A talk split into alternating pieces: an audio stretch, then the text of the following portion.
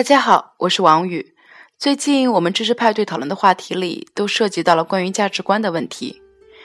简单来说呢，就是新文化运动时胡适所提出来的“当东方遇到西方”这场关于制度文明和思想文明的大讨论，其实也投射到了我们今天每一个人的身上。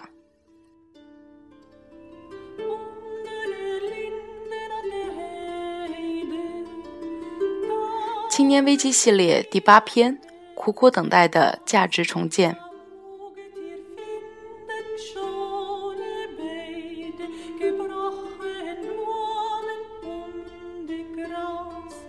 咱们的知识分子都还没有经历过资本主义的洗礼，清高的很呢。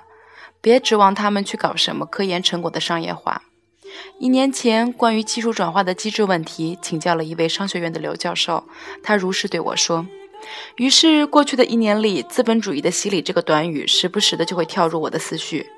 这不，昨晚在从广州回北京的路途上看被解救的江歌时，他又像被腐蚀的电路板一样，指导着我重新构建过去两周的采访体会。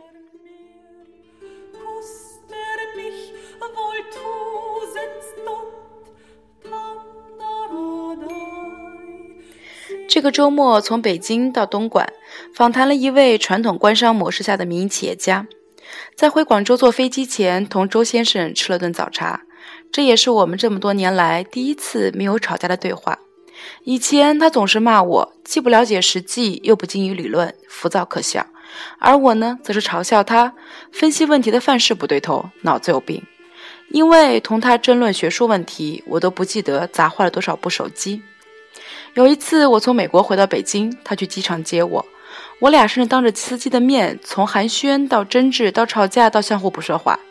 那次他吼我：“你先回去好好学学微积分和线性回归，再回来跟我讨论经济学的问题。”气得我直抹眼泪。的确，在这个问题上，面对这个在莫斯科和柏林学过计算机、经济学和国际政治学的，现在负责集团的海外并购，随口可以报出任何一个国家的人口数据的家伙。我没有任何底气，不知道是因为这一年从我身上掉下来的肉都长到了他的身上去，还是这一年我们都没有怎么联系。周先生对我的态度明显谦和了很多。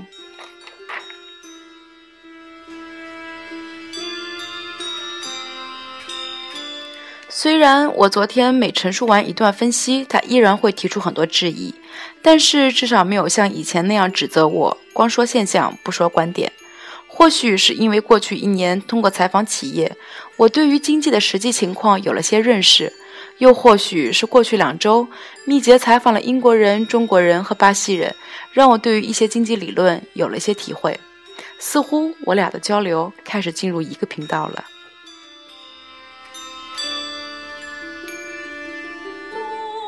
我说，同英国的科技大臣和一些企业家聊过之后，发现英国人把科研经费主要投放在了基础科研，但是对于应用科研和商业化开发的资金明显不足，这让他们在工业产业的发展上明显落后于德国和美国。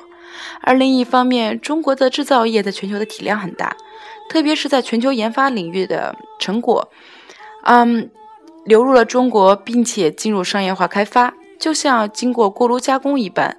再以商品和技术的形式，通过贸易和投资的方式流入各个国家，比如说巴西。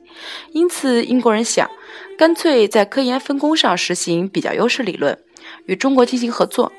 也就是说，自己呢专心做基础科研，把应用科研领域交给中国，从而享受那些因为获得政府扶持而变得廉价的中国实验室和科研人员。从而让自己的科研成果和设计在市场的推广上不会落在美国人和德国人后面，而是借中国人的手直接变成商品。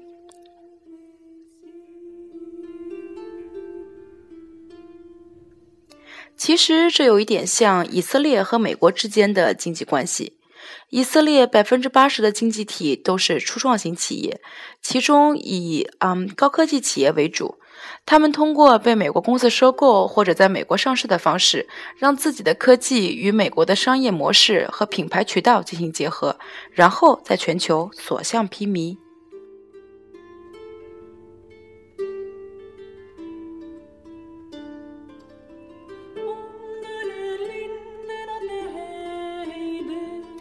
周先生听罢说：“中国现在呢，只能选择现行的追赶模式，享受创新的红利。但是这只是一个时间的问题，很快就会像日本一样遇到瓶颈。德国、日本和韩国在工业化的早年呢，也是采取了追赶模式，培养了大量的工程师，在经验、知识和制度的积累上，可以做出渐进式创新，但是依然没有办法做出破坏式创新。”这是我们一年前的那次讨论所涉及的问题。他略加思索，接着说：“但是一个经济体总会受到边际效益和边际成本的影响，特别是在全球产业高度分工的局面下，这就决定了一个经济体不可能什么产业都有。就像美国的汽车产业，边际收益下降，那么如果在没有产业内颠覆式创新的出现在情况下呢，它只能被那些有着更高边际收益的产业挤出美国。”周先生接着说：“更重要的是，在劳动力结构上，奥巴马现在提出的那种学习德国的高级高级蓝领的职业教育的想法是对的。但是，边际成本决定了美国的经济的价值创造来源于技术创新和制度创新。比如说，苹果的那两个划时代的产品的出现；比如说，私募基金和风险投资的商业模式；比如说，各种金融衍生工具。”而其他的东西呢，则是会在全球化的辅助下被迅速转移出去。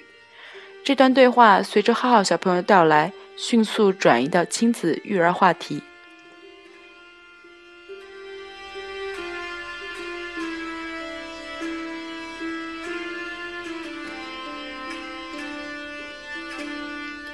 坐在飞机上看电影《被解救的江歌》时，我那个被分区的大脑又把周先生帮助我理清的模糊的思绪再次捋了一捋。在电影中，盗马贼是要被吊死的，赏金猎人可以通过，他们可以凭着巡回法庭法官签发的通缉令，在联邦内进行跨州追捕，不管通过什么方式，即便是打死罪犯。购买黑奴需要索要收据，以证明所有权的合法性。这些东西我曾经在类似密西西比河呃密西西比州的格林斯堡郡这样的小镇博物馆里看到过，所以呢，我相信他们是真实存在的。但是这次我突突然想到，在一些历史环境下，我们发明了一些符合大家价值观的制度。但是逐渐的，这些制度会和历史环境以及大家的价值观一起发生变化，有的被取消，就像盗马贼现在在美国不会被吊死；有的被演化，就像联邦法和州法律之间的关系。但是嫌犯在法庭的审判前依然不会被处决一样；有的被传承，就像美国人现在依然需要通过收据来报税。我想，这便是思想和制度文明发展的结果吧。上个周末和一位美国先生一起吃麻辣香锅的时候，也是涉及到了这个问题。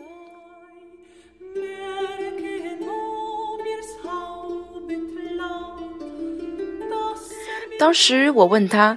为什么美国人对于英国的王室婚姻和王室婴儿如此关注？那么英国人在美国人心目中到底是一个什么样的形象和地位呢？除了那些关于文化遗产的老生常谈之外，这位美国先生说。撇开我的特殊身份，我想对于大多数美国人来说，我们会觉得英国人文明程度会更高。我继续刨根问底的问：“你们不会觉得英国人更加傲慢吗？”他说：“不会，英国人的傲慢和法国人的傲慢不一样。英国人的傲慢是因为他们的文明程度更高。”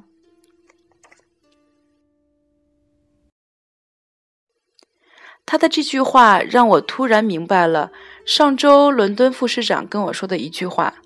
在采访这位副市长先生的时候，我问他：“德国人有制造业，那么相比之下，英国人有什么优势呢？”他说：“我没有 politics。”结合这位副市长当时的语境以及这位美国先生对于英国人的评论，我这下才想明白了，他所说的 politics 实际上指的是制度以及制度演变的规律。嗯，到底什么是政治？这便要回溯到三年前，我和一位朋友展开的旷世大讨论了。此处呢，我就不做展开。晚上回家，和方小姐不经意的谈到传销这种模式。方小姐说，以前访谈传销人员的时候，就会问他们：“你们的家人和朋友知道你们在做这个吗？”他们都说不知道。方小姐就反问他们：“既然你们自己都在朋友圈里难以启齿，说明你们自己并不认同这件事情，那为什么还要做呢？”他们无言以对。听了方小姐的话，我突然对于“资本主义的洗礼”这个词心存感动，不免潸然。假设官商模式、家族企业、传销、私募基金等等的组织方式都曾经存在，最后现代企业制度和现代金融管理制度脱颖而出，不但效率很高，而且被每个人都接受并且认同。我想，这便是那位商学院的刘教授用，嗯，在评价资本主义的洗礼，用洗礼而非洗牌的缘故吧。通过几代人的洗牌，最后变成文明的礼乐。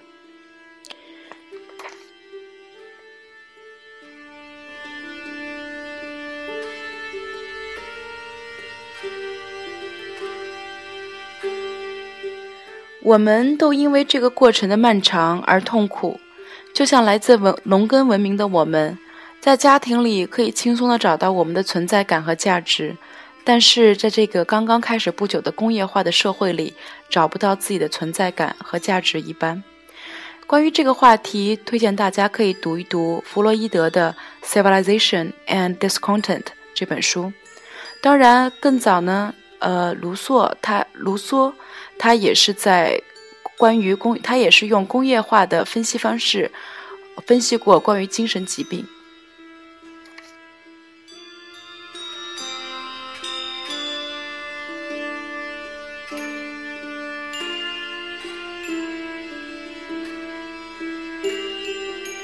这一篇到这里就结束了，下一篇关于三十而立的问题，我们再跟大家一起来讨论。谢谢大家的收听，这首歌，这首来自于中世纪的歌，继续给大家欣赏完。